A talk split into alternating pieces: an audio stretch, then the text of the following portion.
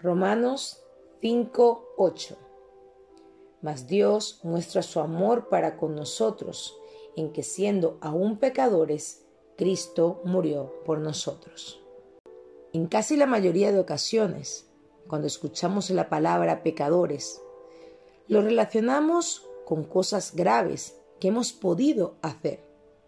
Sin embargo, aquí la palabra te quiere mostrar que Dios no miró cuántos ni la magnitud de los pecados de ningún ser humano, sino que por amor a cada uno Jesús murió.